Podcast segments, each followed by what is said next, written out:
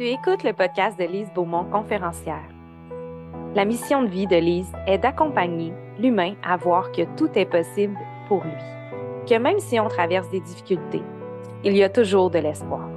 Avec ce podcast, Lise veut te montrer le chemin vers ta guérison et ta libération intérieure. Elle veut te démontrer que tout est à l'intérieur de toi. On a tous une mission et une contribution à apporter au monde. Il suffit d'être attentif aux synchronicités que la vie t'envoie. La vie, c'est aujourd'hui.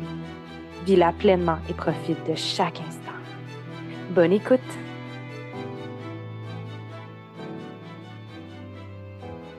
Alors, euh, bonjour tout le monde. Merci d'être au rendez-vous et d'écouter ce super podcast avec euh, la fabuleuse invitée que j'ai aujourd'hui, une amie que je viens de rencontrer, une personne qui a vraiment marché le chemin.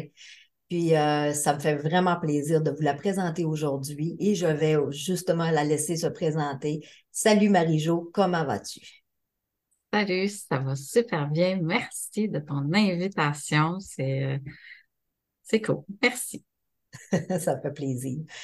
Marie-Jo, quand on a déjeuné à un moment donné ensemble, on a fait un groupe, euh, on a fait un cours en ligne, euh, je ne sais pas si tu te souviens, puis euh, on s'est rencontrés dans une retraite avec Robert Savoie. Quand on s'est rencontrés, on, on s'est donné rendez-vous pour prendre un café ensemble, puis la belle histoire que tu me racontais. Je trouve que tu es un exemple pour euh, beaucoup de personnes. Puis j'aimerais que tu me racontes ton histoire parce que vraiment, ça vaut la peine qu'elle soit, qu'elle soit entendue. Puis euh, parce que tu es un exemple pour, euh, pour moi, tu vas être un exemple pour bien des personnes parce que je pense que, comme dans le podcast qui me dit, tu as mis un genou à terre, puis je pense qu'à un moment donné, tu en as mis deux. Hein? Alors, je te laisse présenter ma belle euh, Marie-Jo. Salut, alors moi c'est Marie-Josée, mais j'ai diminué ça à Marie-Jo pour me distinguer. Fait que euh, maintenant c'est Marie-Jo Morissette. Euh, j'étais euh, designer d'intérieur dans une autre vie. J'étais à l'emploi d'Hydro-Québec à Montréal comme chargée de projet, gestion de, de projet. Et puis du jour au lendemain, comme ça. Après un long divorce difficile avec un contexte de violence, j'avais mis déjà un genou à terre, dépression et tout. Euh, j'avais déjà eu des problèmes de santé plus jeunes.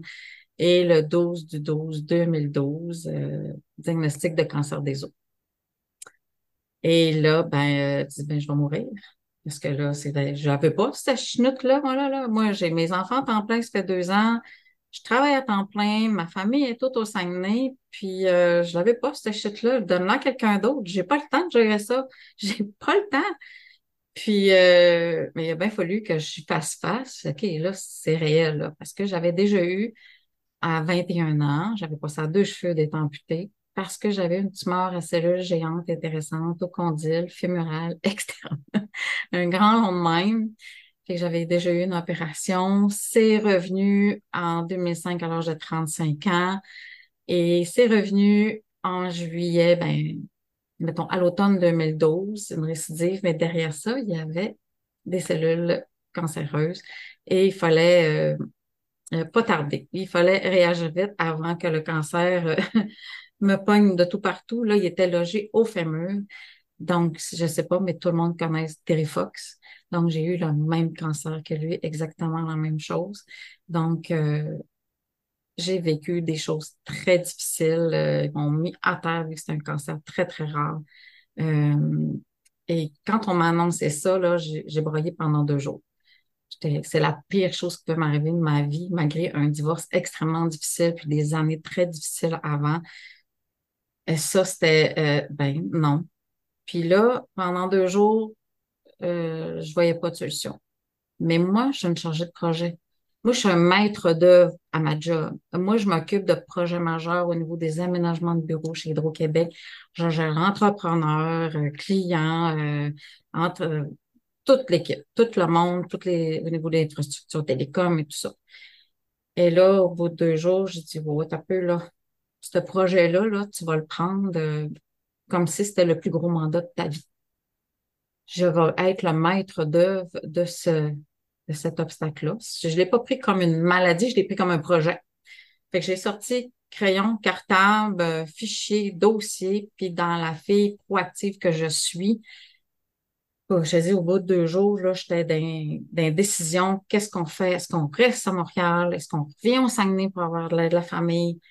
Et c'est cette décision-là que j'ai prise parce que c'est bien beau avoir des amis beaucoup à Montréal, mais ils ont toute une famille, des amis, des, euh, leur travail. Fait que je me dis, non, je, je pars et je prends la décision que on s'en va à Chicoutimi. Et là, je fais euh, euh, avec les médecins, on vérifie avec le Saguenay si c'est possible et tout ça, mais mes, tous mes suivis médicaux, opérations, chirurgie allaient se faire à Montréal. Et là, euh, mais là, c'est faut que tu annonces ça à tes enfants aussi, là. Maman est malade, mais en plus, on déménage, puis en plus, on est au mois de décembre. Les enfants, là, déménageant en milieu d'année, quand on a une en secondaire 1, puis l'autre euh, en secondaire euh, était au primaire, en troisième année. Mais c'était la meilleure décision qu'il fallait que je fasse, mais elle arrivait avec plein d'êtres parce que oui, ils ont un père, mais ils ne pouvaient pas prendre en charge des enfants euh, moi, j'ai mes enfants à temps plein. Alors, euh, j'ai été proactive, j'ai téléphoné aux écoles, j'ai inscrit mes enfants, j'ai informé mes parents. Eux aussi ont été proactifs. Ils, nous ont fait une place chez eux.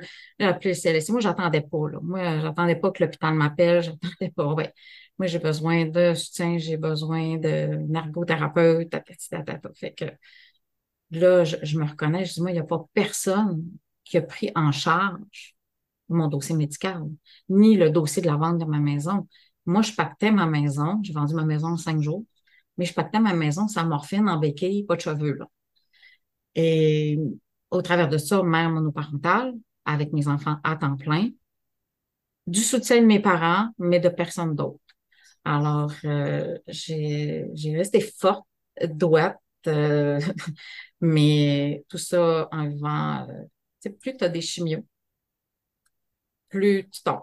Puis moi, il m'a donné le cocktail le, plus explosif. Fait que, il m'avait dit, tu vas être un zombie ambulant.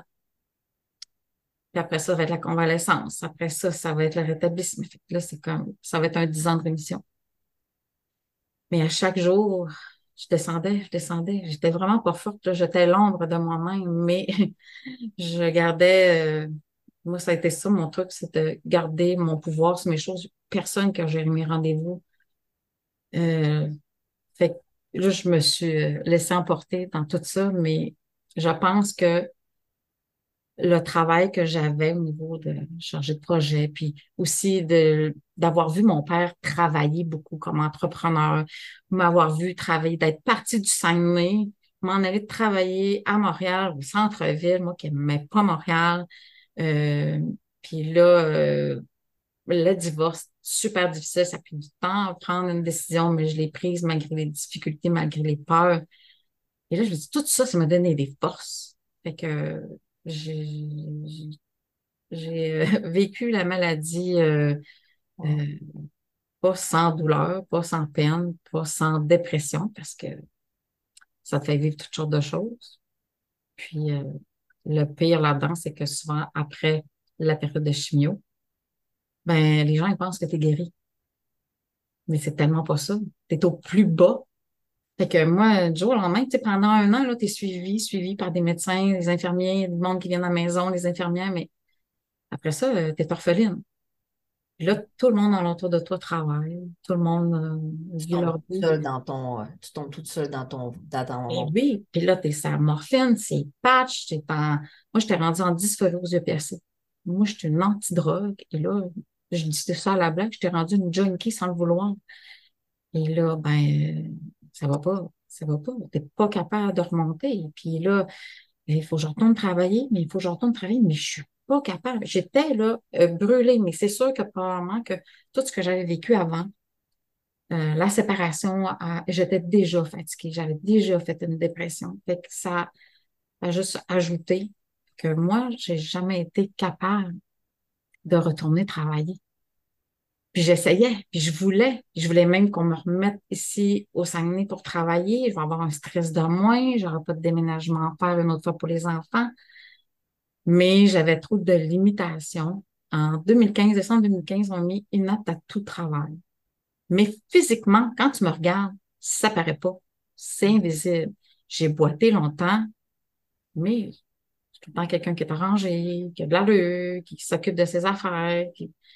Mais puis c'est en, en 2016 que j'ai frappé mon mur, puis j'ai dit, OK, c'est beau, je, j'ai donné raison au psychiatre. J'ai compris. Et puis, il voulait pas que je retourne à Montréal. Il voulait pas que je retourne travailler. Il dit, à 45 ans, à 45 ans, à ce moment-là, euh, parce que le cancer des os, je l'ai eu à 42 ans, euh, ben, il dit, tu as 65 ans. Avec ce que tu as vécu avant, ce que tu viens de vivre, puis telle autre affaire, telle autre affaire, font que, non. Et ce que je vais faire? Je vais faire quoi, moi, à, cet âge-là, là? Mais tu vas profiter de la vie. Il dit, t'en as arraché là, pendant des années, ton 65 ans, fait le profit de la vie. Mais quand on te donne ton, quand on, tu perds ton lien d'emploi avec un travail que t'aimais, j'ai tombé en dépression, euh, en la, une honte profonde en moi, j'ai pas réussi. J'ai pas été capable de, de retourner travailler, puis elle a pris deux ans avant que je dise aux gens, hey, ben moi, je n'ai pas été capable de retourner travailler. Parce que moi, je réussissais tout le temps mes enfants. J'étais pas à l'école, je réussissais tout le temps mes mandats chez Hydro. Euh, et là, c'était un gros échec, là. Je voyais juste ça. Fait que c'est par après, j'ai eu un processus, on m'a fait un sevrage de, du fentanyl, euh, moment plein de conscience. J'ai commencé à faire du bénévolat pour la Société canadienne du cancer. Là, je dis, ah, regardons, je peux encore euh, contribuer je peux encore exister. J'ai encore une place. Fait que ça ressemble à ça. Puis j'ai eu un deuxième cancer en 2019. un, un, début de cancer du sein. Fait que j'ai eu une mastectomie partielle, des radiothérapies. Puis tu dis, Christy, je suis une machine à cancer, moi, là? Hmm. Parce que aussi, j'avais eu la moitié de la glande thyroïde enlevée. Et euh, fait que c'est ça c'est beaucoup une question de, de t'entourer, on est de gens motivants, inspirants autour de moi il y a trois ans qui, qui m'a fait complètement basculer, qui m'a qui m'a euh, redonné un. Tu sais, j'avais, j'ai jamais eu envie de, de mourir, là, non. Mais des fois, ce que je souhaitais, c'est on peut-tu m'hospitaliser pour que quelqu'un prenne soin de moi? Hmm. Tellement que j'étais épuisée, à bout, parce que tu gères tout, là, c'est il n'y a personne qui gère tes affaires familiales, les problèmes avec tes enfants, les finances. Quand tu portes trop de choses sur toi, à un moment mais le monde pense que tu es forte, que tu gères tout, fait qu'il reste en retrait et il t'aide pas. Mais, mais tu sais, je suis fière aujourd'hui de tout ce que j'ai fait. Ben, je l'ai fait par moi-même. Puis, euh, je suis capable de, de m'honorer aujourd'hui. Hey, t'as peu, on a fait des choses. Là, c'est un, c'est un, euh, un échantillon de, de tout ce qui est arrivé parce qu'au-delà du cancer, c'était le chaos partout, alentour. Fait quand tu te sens dans un son mouvant puis qu'il n'y a personne qui te tend la main, ben, si son mouvant, j'en suis sortie tout de suite avec de l'aide professionnelle parce que c'est ça. J'ai arrêté d'attendre après les autres. Puis, je suis allée me chercher de l'aide professionnelle. J'étais dans des thérapies de groupe. J'étais comme, que je fais ici, moi? Mais c'est ça qui, qui m'a aidé, vraiment. Voilà. en gros, c'est ça.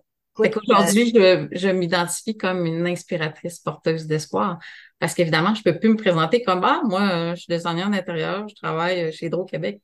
Je suis plus ça, mais ça m'a pris du temps à, déterminer parce qu'on veut être quelqu'un, tu sais, je suis tellement déterminée par mon travail, mais là, en, en tant que personne, oui, je fais un peu, j'ai une entreprise en ligne pour me dégager un petit peu, mais je suis pas ça.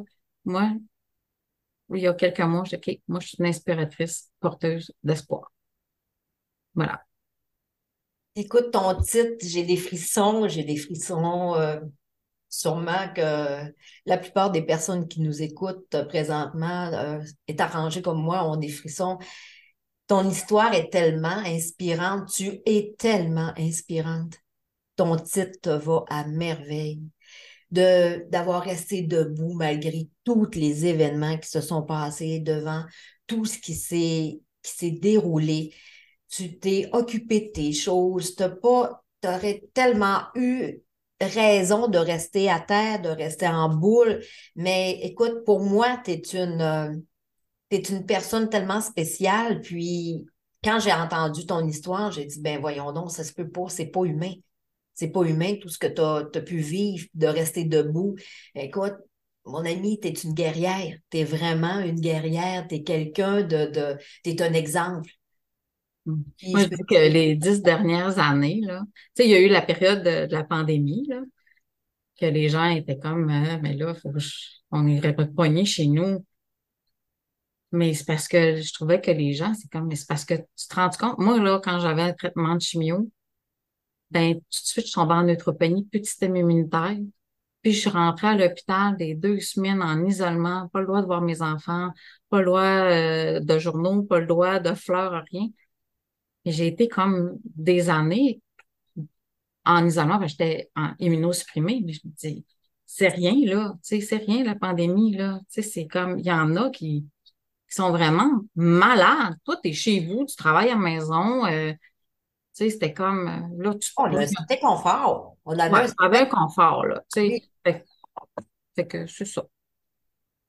Wow, wow. J'ai, écoute, euh, puis c'est ça, comme tu dis, pendant ces dix années-là, mais tu sais, euh, je veux juste te ramener au titre que tu m'as donné au début de, de c'était quoi réellement, qu'est-ce que tu avais? Parce que moi, je sais que tu as, des morceaux dans ta jambe, tu as eu plusieurs opérations. Est-ce que tu peux m'expliquer un peu, mais dans, dans un, dans un terme, le grand mot que tu nous as dit au début?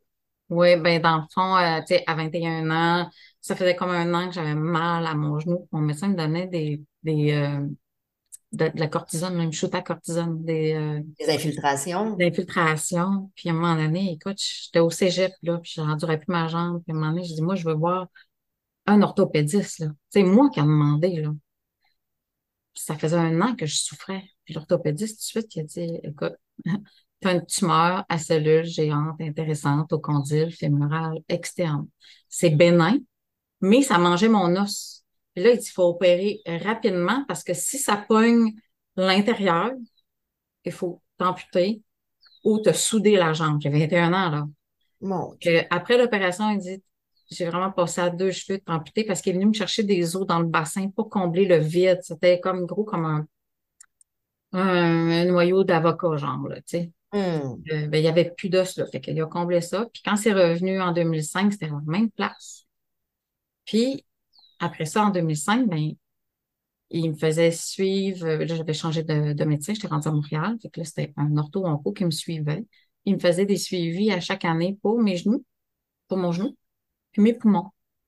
Et moi, j'étais dans le déni à chaque fois. Puis c'est le 12 du 12 quand il m'a dit, euh, ben, c'est un cancer des os, le jour fémur, nommé ostéosarcome, comme Terrifox. Fait que moi, Terrifox, il est mort, hein? Et moi, j'ai sûr moi, m'emmenant à Chicoutimi, là, je m'en venais préparer le terrain pour mes enfants. J'étais sûre que j'allais pas vivre, là. Ma référence, c'était Terrifox. Fait il faut que je m'en aille à un endroit. Puis, euh, mais c'est ça. Fait que là, dans, le fond, en 2012, qu'est-ce qu'ils ont fait? Eh ben, l'opération, le protocole de mes, de, mes traitements, c'était trois gros chimios, une chirurgie, puis trois gros chimios. Puis la chirurgie consistait à couper mon fémur à la mi-fémur de, ben, la mi-fémur, mettons à, à la mi-cuisse, jusqu'en bas du genou, j'ai plus d'os, là. Moi, j'ai un morceau de robot. Puis, euh, il y a une tige qui rentre à l'intérieur du haut de mon fémur. Puis, il y a une autre tige qui rentre dans mon tibia. Puis, euh, ça faisait comme un an que j'étais en traitement de chimio, j'avais pas de force pour faire mes physios. Et après, quand j'ai repris des forces, j'étais pas capable. J'avais tellement de douleurs, puis ils ont découvert que, parce qu'après ma, chirurgie, j'ai eu une infection, fait qu'ils ont réouvert. Ils ont changé des pièces, ils ont lavé l'iode, toute la patente. Et là, ils ont découvert que probablement lors de cette infection-là, cette deuxième opération-là, cette cinquième opération-là depuis euh, mes 21 ans, euh, elle avait occasionné un décellement de la prothèse. Donc, ma tige dans le tibia, elle, se promenait, puis elle était croche. Mais là, c'était, on ne peut pas réopérer. Il y a trop de risques d'amputation, trop de risques d'infection. On va vivre avec les douleurs. j'ai vécu avec les douleurs. Mais en 2019, au même moment que le cancer du sein, les douleurs ont vraiment réapparu. Et là, le médecin a dit, OK, on va réopérer. Et c'est en mars 2022 euh, que j'ai eu euh, ma chirurgie au bout de 27 mois à cause du COVID. Ça a été plus long. Et là, quand ils ont, ils venaient changer juste la pièce au niveau du tibia, mais quand ils ont ouvert, il y avait de la corrosion partout sur le morceau de robot. Donc, euh, ils ont été obligés de tout changer, sauf la pièce qui était fixe à mon, à mon fémur. Mais tout le reste, tous les blocs, le ont tout été changés. Et là, on vise un 25 ans pour la prothèse. Puis, dans 10 ans, on va changer les, les, euh, les bushings en plastique. Et ce qui arrive, c'est que tu peux pas avoir, pourquoi, le, pourquoi on a repoussé le plus possible la deuxième chirurgie, c'est qu'à un moment donné, des prothèses, ils peuvent pas t'en installer à l'infini parce que c'est des os qui soutiennent ta prothèse. À un moment donné, il y en aura plus d'os. Fait qu'au mois de mars 2022, quand ils m'ont opéré, il, la, quand tu as ouvert le morceau de robot, la tige qui était rentrée dans le tibia, elle, est sortie toute seule. Elle n'était plus collée du tout. Mais là, il fallait qu'il drille encore un peu plus loin. Il y avait des risques d'éclosion de, l'os. Fait qu'il y avait des gros risques, mais que quand je me suis réveillée, j'ai mes deux jambes. Et moi, à chaque fois que je marche, que je fais un pas, je tripe ma vie. C'est un parti pour moi. J'ai du fun, c'est OK. Je marche. J'ai mes deux jambes. Et toi, là, vraiment, t'es tu sais que quand tu te réveilles le matin, que tu es capable de te lever, ben c'est ça la vie. La vie, c'est aujourd'hui. La oui. vie, pas à remettre à demain puis à attendre des années. La vie, c'est aujourd'hui. Puis à chaque pas que tu fais, tu remercies. Tu sais, moi, souvent, le matin, là, juste à se réveiller, à respirer, dire, gars, j'ai deux bras, deux jambes. C'est ça, la vie. C'est merci. On est en gratitude tout de suite. Alors, toi, tu l'as vraiment vécu, là. C'est quoi d'être en gratitude? C'est quoi d'être malade? Mais malade à te relever toute seule. Oui. Tu sais, t'avais un moral, détermination. De, toute seule, mais j'avais beaucoup d'amis. J'avais beaucoup de soutien. Moi, vive Facebook, moi, ça, là, rentrer à l'hôpital, là, c'est ça qu'il me faut, puis ma charge. C'est aussi important que mes antibiotiques qui me rentraient dans mes veines. Ça, ça m'a permis, mon téléphone, Facebook, Messenger, ça m'a permis de rester connecté, là. J'étais tellement isolée que ça, j'avais tout le temps des beaux messages, euh, du bon soutien, mais c'était beaucoup de mon, mon monde proche qui était éloigné, mais tu sais, je pouvais pas vraiment être à côté de gens parce que j'étais super fragile. Mais euh, moi, les gens qui me disent Hey, euh, t'es trop sur ton téléphone, mais moi, ça, là, ça m'a sauvé. Exactement. en contact. Moi, j'avais laissé toutes mes amies à Montréal. Exactement. Ici, oui, j'en avais, mais tout mon monde, là, c'était dur là, de partir. Là. Mais quand tu dis oui, je profite de la vie à tous les jours, il y a quand même la vie normale alentour, là. Puis, tu sais, euh, le monde dit, ben là, tu sais, profite de la vie, mais il y a quand même des intrants financiers, il y a les, les enfants aussi qui ont trouvé ça difficile, il y a les choses de la vie alentour, là, que euh, c'est bien beau de dire, ben, profite de la vie, oui, euh, voyage, mais c'est parce que tu as des restrictions euh, monétaires, des restrictions de santé. Tu peux pas prendre l'avion parce qu'il y a trop de risques, non, non, non. Fait peux pas dire, youpi, c'est le party. Mais, tu sais, graduellement, tu sais, je sais que moi, mon moment de pleine conscience, c'est quand je marche en nature. Mais sinon, tu sais, la vie est la vie, là. Fait que je suis pas différente des autres encore. Il y a, c'est pas la vie est rose bonbon, là. Tu sais, il y a des difficultés quand même, puis des fois, c'est.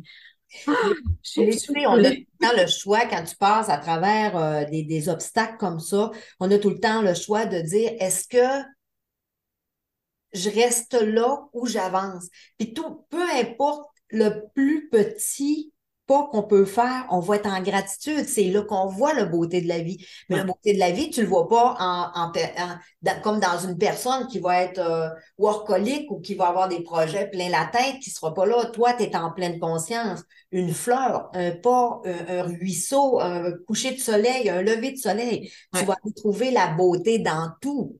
Oui, moi, la nature, là, c'est ce qui me connectait bien raide, là. Fait que ça me, ça m'apprend beaucoup, ça m'aide à m'apaiser. Euh, j'adore ça.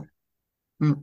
On me retrouve tout le temps. Ben oui, c'est ça la beauté, c'est que tu t'en feras pas avec, euh, comme moi, hier, je faisais mon, mon, mon live, puis je me disais, oui, j'ai eu des, des, Quand ma fille était malade, j'ai passé à des, des, des, des journées sombres, des journées noires, que même si le soleil était là, puis même toi, à l'hôpital, tu as passé à travers tout ça, mais qu'on se fait des promesses que quand je vais marcher, quand je vais être dehors, je vais profiter de la vie, mais c'est là qu'on voit l'importance de la vie, puis qu'on se fout de les petites chicanes, des petites affaires qui peuvent se passer, que la vie, c'est maintenant, c'est aujourd'hui, puis je vais, je vais vraiment triper le chemin, là. Je vais triper mon voyage que je vois d'ici, tu peux me créer, là.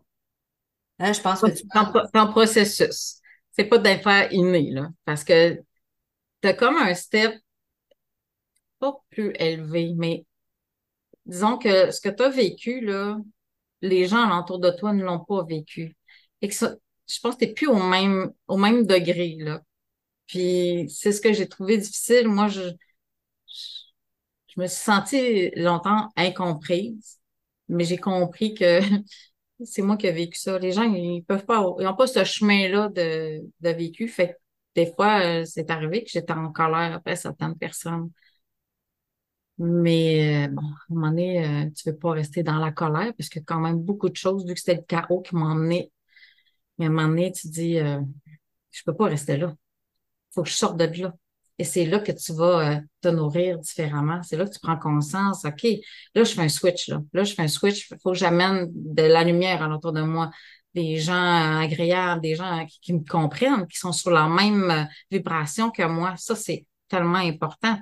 J'aurais pu très bien rester dans, dans des blessures intenses. Puis je te dirais que des fois, il y en a qui, qui repop là. Et là, je me parle, non, non, ta vie est beaucoup plus précieuse que ça. Mais c'est ça d'être humain, hein? Oh, oui. De pas d'avoir un, grand fleuve tranquille qui est vraiment paisible. C'est que ça va popper, de jour en jour, ça va popper à tous les jours, mais c'est tout le temps qu'est-ce que tu fais à chaque jour qui va faire que mm. tu, vas, tu vas rester sur ton chemin, que tu vas honorer la parole, que ça va faire un, ensemble. Mais je pense que tu te, as la conscience de dire, regarde, est-ce que je m'occupe de ça? Ou je m'en occupe pas? Quelle importance ça a là? Mm. Tu sais, comme moi, je disais, jamais je vais rester fâché des semaines et des semaines que je vais perdre mon temps. Le temps est trop précieux. On a, je pense qu'on a un calcul de temps qui vient se faire sentir que c'est juste, on dirait que c'est juste les personnes qui ont tombé dans cette bulle-là peuvent comprendre. Puis les, les, les de, de, de, de la vie, euh, on les voit même plus. On les voit plus du tout parce qu'on se dit, tu sais, quand on, moi, je tenais la main de ma fille qui était dans le lit d'hôpital, puis qu'on se dit, c'est pas la pelouse pas faite ou les fleurs pas faites ou l'impeccable d'être parfait qui va faire que, tu sais, quand la vie prend son importance, faut que tu la vives. Mm. Tu sais, ça veut pas dire de, prendre ta vie à chaque jour, de tout euh, flamber l'argent que tu as, de, de, faire des, de prendre des, euh, des, des, euh, des, décisions incomprises. Mais ça veut dire que toute l'importance d'une d'une journée tranquille, d'une journée bien banale, va prendre une autre, tout à fait une autre euh, tournure. Des ah. imprévus que, puis toi, regarde, t'étais quand, même euh, chargé de projet, puis tu t'allais d'avant. Fait que j'imagine que des petits paquets d'une journée, ça devait te gosser autrement que ça. Mais, mais ça, toutes les, les, les choses qui peuvent t'arriver, ça va être un cadeau de la vie maintenant. La visite imprévue, euh, quelque chose qui va même t'arranger dans ton, dans ton dans ta vie quotidienne, va dire, ben garde, c'est un plus, c'est un positif, c'est un cadeau de la vie qui arrive. Oui, puis je suis capable aujourd'hui de dire merci d'avoir été malade. Je ne serais pas qui je suis aujourd'hui. Je n'aurais pas eu cet éveil-là. Je serais pas, euh, je serais pas cette humaine-là. Là. Peut-être que, en tout cas, à un certain niveau, je pourrais même dire que ça m'a sauvé la vie. Est-ce que ça m'a ramené ici au Saguenay pour certaines circonstances qui ont fait que j'ai comme, OK, ça m'a sauvé la vie. Et ça, éventuellement, j'en parlerai euh, parce que j'ai l'idée aussi de suivre tes pas et de faire un podcast. Je vais peut-être plus livrer des, des choses au niveau de ce podcast-là. Mais euh, je suis capable de dire aujourd'hui que ça m'a sauvé la vie. Exactement. Et tu sais, moi, ça me fait capoter quand tu dis j'étais chargée de projet. Alors, je me suis chargée de mon gros projet, que, que c'était mon gros projet de ma vie. Alors, j'ai tout pris, j'ai sorti les calepins, les, les, les ci, les ça, je me suis mis là, j'ai écoute, tu as vendu ta maison toi-même, tu as fait toutes tes. Tu aurais tellement pu être victime, tu as couché sur le divan, tu as lamenté, tu aurais toutes eu les raisons de le faire. Mm. Mais c'est ça qui va faire que tu es une personne aujourd'hui. Écoute, ben pour moi, tu es une personne extraordinaire. Puis quand j'ai entendu ton histoire, euh, excuse-moi de l'expression, mais j'étais sur le cul parce que je me, me doutais pas du tout. Je sais qu'on on s'était reconnus dans un groupe, qu'on on prenait des selfies, c'était un beau groupe de selfies, tout ça, puis je le voyais que tu étais à l'hôpital. Parce que même à l'hôpital, tu faisais tes devoirs. Puis... Ouais, moi j'avais du fun, moi, à l'hôpital. tu sais qu'à un moment donné, tu euh, as fait un post de dire que le médecin t'est fâché après toi parce que tu avais été comme un peu trop vite dans ta réhabilitation, tout. Mais pour moi, c'était un point la ligne, mais j'avais un petit quelque chose qui me disait, cette personne-là a quelque chose de, parce qu'elle va au-delà, elle va trop vite, au-delà de ça, mais écoute, t'es une machine, là. Mais des fois, je me fais dire, surtout pour mes filles, moi, je suis une fille très proactive, très fille solution. Ça roule dans ma tête. Et là, c'était, maman, je t'ai juste raconté ça. Je t'ai pas demandé de solution. des fois, je tape ses nerfs à mes enfants parce que je suis toujours en train de, je n'ai tout le temps des solutions. Tout le temps, tout le temps, je me vire, euh, c'est un dixaine, puis euh, OK, ça, non, c'est pas ça. Fait que je suis bien bonne euh, là-dedans. Mais tu sais, je pense que tu sais, il y a des gens, tu sais, que comment t'as fait, comment t'as fait, mais c'est parce que tu as, une force en toi insoupçonnée à un moment donné. Moi, je ne connaissais pas ça. ça fait Tu n'as pas le choix, tu es en survie. Et voilà. Je pense qu'il faut, dans tout ce que tu vis, dans n'importe quoi dans la vie, là, tu dois rester le maître d'œuvre de ta vie. Laisse-toi pas euh, gérer par les autres. Laisse-toi pas euh, manipuler. Laisse-toi pas euh, envahir. Reste maître de tes affaires. Puis, tu sais, ça, c'est ça, c'est à différents niveaux, là, au niveau du couple, au niveau d'une séparation, au niveau euh, de tout. Moi, même à l'hôpital, c'est, ouais, je veux voir euh, tous les médecins et je veux savoir, comprendre tout. Tu me dis tout, là. Mais maître de, j'ai pas mis ma maison à vendre dans les mains de quelqu'un d'autre. Non, non. C'est moi. C'est moi qui vais chez le notaire un lendemain d'une chimio à moitié, euh, à moitié morte. mais, tu sais, c'est, puis ma, ce que je, mon poste que j'avais chez Hydro, on nous disait tout le temps que tu as des maîtres d'œuvre, mais moi, c'est vraiment ça qui est venu, euh, qui, que j'ai gardé, maître d'œuvre, mais là, je vais être maître d'œuvre de ma vie, à moi. Fait que je, je laisse plus personne euh, la gérer. Ça m'appartient, puis euh, Exactement. C'est une force. Puis je pense que tout le monde peut le décider même s'il y en a qui sont plus vulnérables, mais sors de cette vulnérabilité-là, tu es capable, tu as une force insoupçonnée en toi, va chercher, et quitte, appelle-moi. Euh, tu sais, moi, souvent, il y a des gens qui me disent, Marie, il y a quelqu'un qui, qui, est malade, normalement, tu peux-tu comme un peu euh, la popper? Mais, ben, ah ouais, moi, je suis une très bonne motivatrice aussi. C'est, je l'ai fort en moi. Je te dis, tu, euh, c'est de toute beauté, vraiment, tout ce que tu peux entreprendre. Puis, tu sais, tu, euh, mets d'avant, tu es une guerrière, tu es une battante, tu es une personne vraiment extraordinaire. Puis, ça me fait tellement du bien de pouvoir, puis merci encore, merci de me partager cette belle histoire-là, cette histoire de courage de courage, de responsabilité, de faire face à des choses parce que c'est vraiment, tu sais, moi, l'avoir vécu d'une autre, d'une autre manière, oui, on vient à un moment donné submergé par la noirceur puis dire, mais qu'est-ce qui m'arrive? Puis quand tu nous décris cette force intérieure-là qu'on a en soi, que tout le monde a en soi, c'est... Écoute, j'ai des frissons, je, je, je capote vraiment. C'est vraiment ça que tu me le fais encore ressentir. C'est une force qu'on ne peut pas connaître tant et aussi longtemps que tu n'es pas rendu dans une, dans une épreuve de ta vie aussi terrible que ça. Parce que ça, il ne peut pas avoir pire. tu as toujours deux choix. Hein. J'avais le choix de, de tomber. Oui. Mais non, moi, je reste debout. Là. Moi, c'était non négociable. Mais il y en a qui vont décider de tomber. C'est toujours une question de choix dans tout. C'est quoi tu fais avec ça, cette situation? Tu la prends puis tu fais une débarque ou tu la prends pour te remonter puis euh, reprendre ton pouvoir? L'important, c'est garde ton pouvoir. Puis si c'est quelque chose qui, qui est moche, qui est plate, qui est désastreux, ben utilise-les pour euh, te, propulser, d'aller chercher le positif. Il y a, mon, mentor qui me dit tout le temps, il y a toujours un cadeau caché quelque part. Dans tout, il y a un cadeau qui est caché. Fait que quand il t'arrive quelque chose de plate, OK, il est où le cadeau, là? Il y a, il y a un cadeau, c'est sûr. Ouais, des fois, il est vraiment mal emballé, mais c'est quand même un cadeau. Hein? Pour te dire que je peux dire aujourd'hui que le cancer des le, le, ce, ce cancer-là, rare à mon âge, là, il m'a sauvé la vie. Ouais. Et que, il était là le cadeau. Exactement, exactement. Mm-hmm. Dans l'événement de ma fille, euh, si je peux faire un petit parallèle à ça, dans l'événement, justement, la tumeur au cerveau de ma fille, c'était la, quand elle est tombée dans le coma, c'était la pire journée de ma vie, puis en même temps, le plus bel événement, parce que grâce à cet événement-là, je suis moi qui suis aujourd'hui.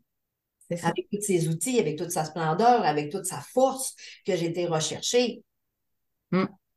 Mais en tout cas, ma, mon ami, je peux te dire que le cadeau, c'est toi aujourd'hui. Mon cadeau. Puis il est bien emballé. Je, je l'apprécie énormément. Merci de m'avoir confié cette belle histoire-là. Puis, euh, on va suivre ton podcast. Quand ton podcast sort, je le publie sur, mon, euh, sur mon, ma, page, c'est officiel. Puis, euh... Et je t'invite. Oh oui, avec plaisir, avec plaisir, je prends cette invitation-là vraiment. Puis, euh, je veux te remercier encore euh, vraiment parce que tu vas sûrement avoir aidé quelqu'un. Mm. Sûrement avoir aidé quelqu'un. Oui, ça, c'est sûr. Alors, euh, Marie-Jo, bonne chance. Je te souhaite de réaliser tous tes rêves, tous tes projets. Je t'aime. Faut s'en donner le droit. Oui, je t'aime. Tu fais partie de ma vie. Je suis contente vraiment que la, vie t'ait mis sur mon chemin. Tu es tellement belle, tu es mm-hmm. tellement belle dans toutes les facettes de ta vie. Puis, euh, écoute, euh, je, je, je, demande aux personnes d'aller te suivre. Oui. Euh, ils peuvent te voir sur ta page Facebook aussi. Page Facebook, Instagram, j'ai un lien aussi, Linktree, où ce que les gens peuvent voir un peu aussi mon, mon, mon parcours, une transformation physique aussi que j'ai eu, transformation de santé, différentes choses. Là. Ton adresse Instagram, c'est quoi ton nom Instagram? Et, euh ben, mon nom Instagram, moi, c'est tout le temps appelé Marijo. M-A-R-I-J-O. Parfait. Fait que cherchez-moi pas sous le nom de Marie-Josée, vous ne me trouverez pas. Fait que ça va être souvent Marie-Jo Morissette et souvent mon Morissette. Je l'écris pas Morissette, je l'écris M-O-R-I-S, trait d'union 7. ça fait Morissette. ça, ça vient de mon père, ça, ouais, ouais on diminue ça comme ça, fait qu'il y a toujours moyen de, me retrouver. Alors, euh, tu pourras mettre le lien euh, sous. Euh, avec plaisir, ma belle amie. Puis, comme je te dis, bravo, bravo, bravo. Puis, je te souhaite le meilleur qui peut t'arriver, fois un million. Ben, moi aussi, je te le souhaite. Merci beaucoup. Plein, plein de beaux projets qui, qui circulent en ce moment. Puis, tu une, une inspiration pour moi. ben, merci. Je suis tes pas tranquillement. Euh, qu'éventuellement, on va changer de switch, c'est toi que, qui va être invité. Ah, ben merci beaucoup. Puis ça me ça m'honore de me dire que tu suis mes pas. Je suis vraiment honorée de ça. Alors, euh, merci à vous tous d'avoir été là. Puis j'espère que ça va avoir au moins euh, juste au moins allumer une personne, aider une personne, ça serait déjà formidable. Mais écoute, ça, ça va avoir été beaucoup plus que ça. Alors, euh, merci et on se revoit dans un prochain podcast. Merci, ma belle Marie-Jo.